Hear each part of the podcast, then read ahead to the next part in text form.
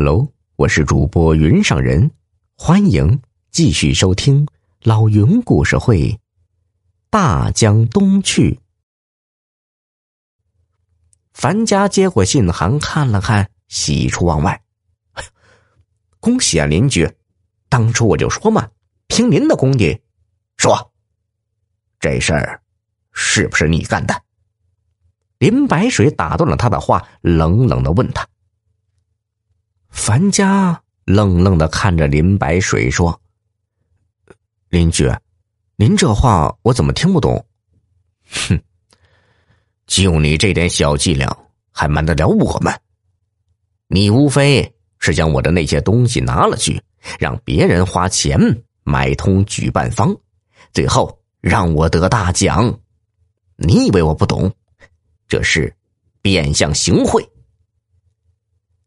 樊家蒙住了，脸红脖子粗的争辩道：“邻居，您这是凭空想象、想当然吧？我之前根本不知道您获奖的事儿，更没有参与什么暗箱操作呀。”就在这时，林白水接到办公室的电话，说有几家媒体要来采访他，想让他谈谈。是如何由一位政府官员华丽转型为国际知名书法家的？林白水觉得莫名其妙，问他们是怎么知道的。办公室的人说，这事儿都已经传上网了，他们也是刚看到的。林白水在电话里怒吼道：“不见不见，我谁也不见。”放下电话，他气急败坏的指着樊家的鼻子说：“哼，你还年轻，我不能看着你自毁前程。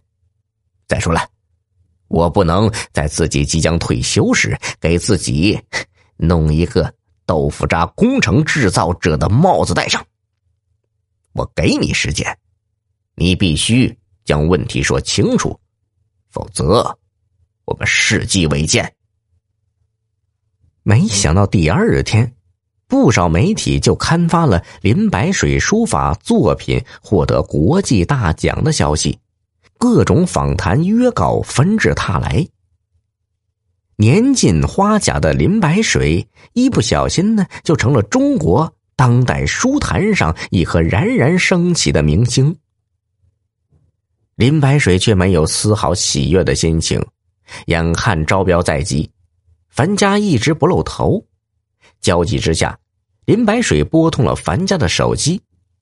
樊家说自己在外地出差，听林白水又提起书法获奖的事儿，樊家也恼火，说道：“邻居，清者自清，要不您去市纪委举报我，我等着。”说完便挂断了电话。放下电话。林白水心想：“这小子居然跟自己叫起了板。”他也不含糊，立马去市纪委反映问题。刚从市纪委出来，林白水的手机便响了，一接竟然是境外那家文化机构打来的，说他们好不容易才联系上了他，问他是不是准备弃奖，因为。离奖金领取截止没有几天了，于是不领奖金将被收回。这一来，林白水有点真假莫辨了。他问对方是谁替他报的名，对方说作品是匿名送过来的，只留了林白水本人的基本信息。领奖手续办妥没几天，那十万块钱奖金便转了过来。林白水没敢拿这笔钱，暂时将它存在了市纪委的账上。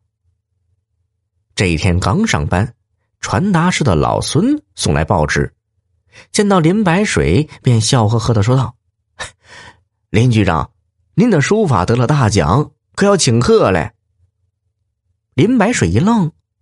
哎，你不是在住院吗？什么时候出来的？哎，你是怎么知道这事儿的？嗨，我怎么不知道啊？您报名的事儿还是我表侄帮忙办的呢。林白水在那里听得目瞪口呆，直到后来才知道，那一天他当着樊家的面将信函和内福字扔进纸篓。下班后，老孙来清理纸篓，照例将纸篓里的废纸带回家，想着呀能攒点废品补贴家用。那一晚也巧了，在国外工作的表侄来看老孙，无意中看到了信函和书法，说写的不错。听说是表叔单位领导写的，就问为什么不去参赛。老孙愣了一会儿，想想这些年来，林局长没少照顾自己这个空巢老人，每年不少送钱捐物。老孙这次住院。林局长又送来两千块钱，还组织员工轮番看护。想必是林局长只顾的献爱心，连报名参赛的钱都舍不得出。老孙一直想报答林局长，他虽然不懂书法，但既然林局长爱写，表侄也说好，那就一定错不了。不妨啊，自己出钱带林局长报名参赛。老孙表侄听了很感动，恰好他的工作单位和大奖举办机构在同一个城市，他就拿走了那幅作品，并带林白水报了名，这才有了后来中大奖的事儿。得知真相后，林白水当即给樊家打电话向他道歉。第二天，他向上级递交了辞职报告，回家。专心练林氏狂草去了。老铁们，本集已播讲完毕，多多分享转发哟，再投个月票，老云拜谢了。